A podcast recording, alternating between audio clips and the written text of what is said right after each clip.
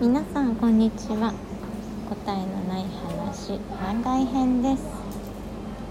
えー、今日はねサメッタ島という離島に来ていて今からちょっとお散歩しつつ、えー、海辺の方までね出てみようかなと思います。と借りているお部屋からね海すぐなんですけどちょっと遠回りしながら行きたいと思います。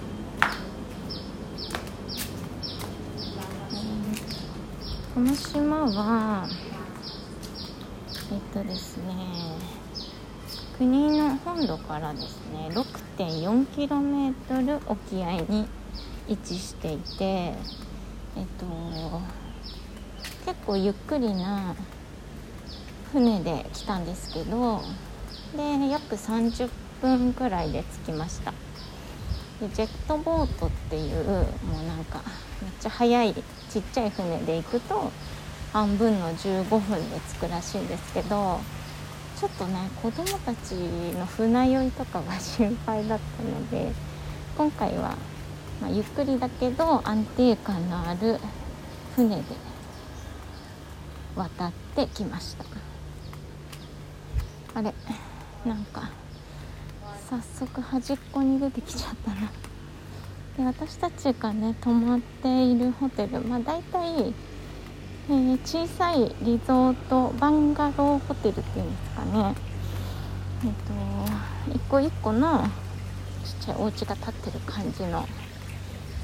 えー、作りのものがほとんどです。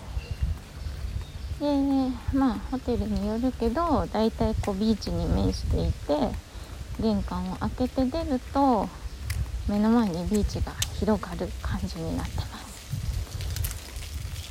で私たちがねちょっと借りたところはこう何て言うのかな。坂。ちっちゃい島なので真ん中が山でえーと、端っこ？縁がビーチって感じなんですけど、まあ、その斜面にこうコテージがね立っているのでなんかちょっとこう小さい道をかき分けていくとビーチに出るっていう感じです。そして私は迷子になったかもしれない。こっち通れるあ通れる。結構広くてちょっと端っこビーチの端に出たいんですけどはいここで合ってるかな。今日ね朝外に出たらこう各通路をねスタッフの方がみんなお掃除をしてくれていてで砂浜も、あのー、結構こう木々からね落ちる葉っぱとかでこうちょっと、まあ、汚れたように見えちゃうので、あのー、それもねスタッフの方がほうきで、えー、お掃除してくれていました。やっぱりビーチが白いとねテンション上がりますよね。私たちがそのいるこの、まあ、青パイという、えー、パイビーチという名前のビーチにあるコテージなんですけど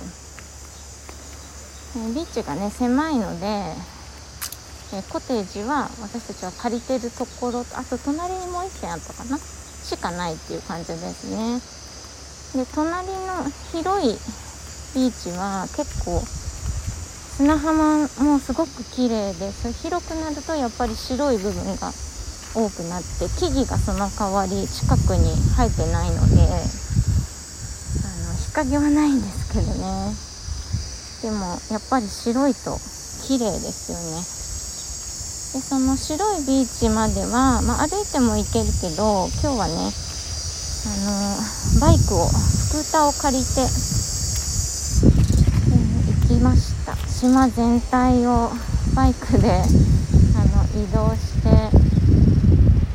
とても楽しかったですね。5時間ぐらい乗ったり降りたりしながら、まあ、ずっとあの水着で過ごして水着の上に服を着てえそして私はねこの日のためにあの水着の上に着る服こうビーチで着る服を売っているお店があってそこで、えー、買って、まあ、1日水着で過ごしてるという感じですちょっと今大きな岩場に来てみました。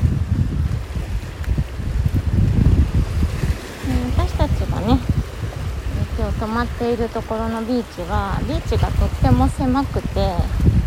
で両端が真ん中は綺麗な白砂なんですけど、えー、両側が岩場になってます。なので海水浴は真ん中だけ OK っていう感じですね。やっと日が陰って涼し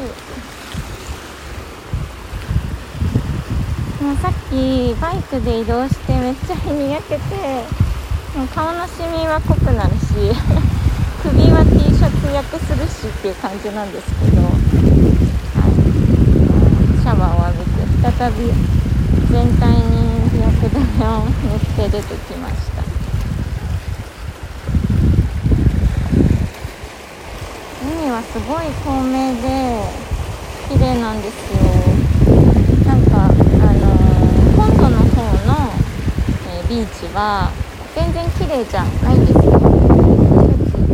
本土にしか本土のビーチしか今まで行ったことがなくてなんか海で中に入って遊ぶみたいな場所に行ったことがなかったから息子がもう大興奮でしたね。綺麗な海で入って遊べるっていうことで。ちょっと岩場の縁まで今日に比べると今日の方がちょっと濁ってる気がします。お天気もね今日一日ちょっと曇りがしてたまに日が出るっていうくらいでしたねな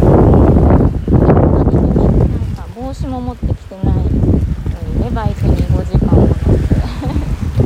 過ごせたのでよかったかなとと晴れてる時期だったらもっと綺麗なのかなって思います。うん。そうでも本土にこんなに近くてこんなに海が綺麗なんだっていうことに結構びっくりしてますね。なんかもっとね南のえっと島はねたくさんある国なのでと南の方の有名な島とかは本当に綺麗らしいんですけどまあ確かに本土から離れればね綺麗なんだろうなって思ったけど本当にここも綺麗です。多分国際空港から車で2時間2時間かかるかな？2時間弱くらいで多分船着きままで来られるので、まあ、ちょっと風がすごいですね。で船で30分乗ってこんなに綺麗な海に来られるってすごくいいですよね。だから日本から来ても飛行機7時間乗って車2時間乗って船30分乗って着くっていう感じですなんかみんな島の人もみんな優しいし結構言葉もね話せば通じてあの、北の方とかに地方に行ったりすると私たちが話す現地語では全然通じないんですよ。だから鉛とかがあってあめっちゃ大きいカニがいるカニさんが歩いてます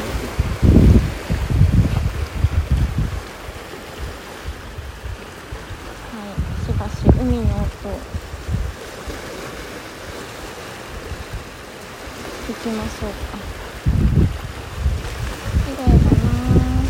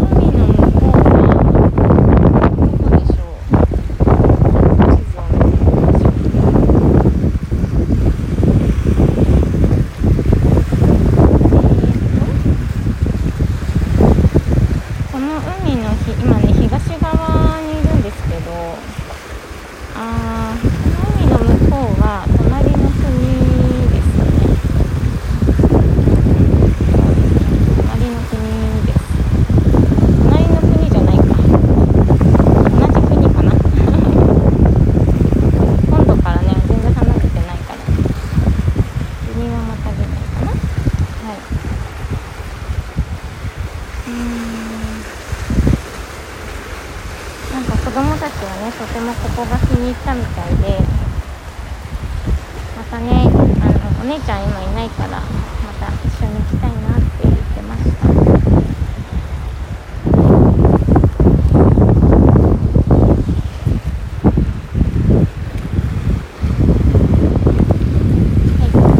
はい、ということで、えーちょっと風がどっちが風が大丈夫ここがいいかなはということで、えービーチをね散歩してみました。ぜひあの旅行に来る機会があったら、えーサメットとおすすめです。えー明日ね帰る予定なのでもう少し満喫したいと思います。ご視聴ありがとうございました。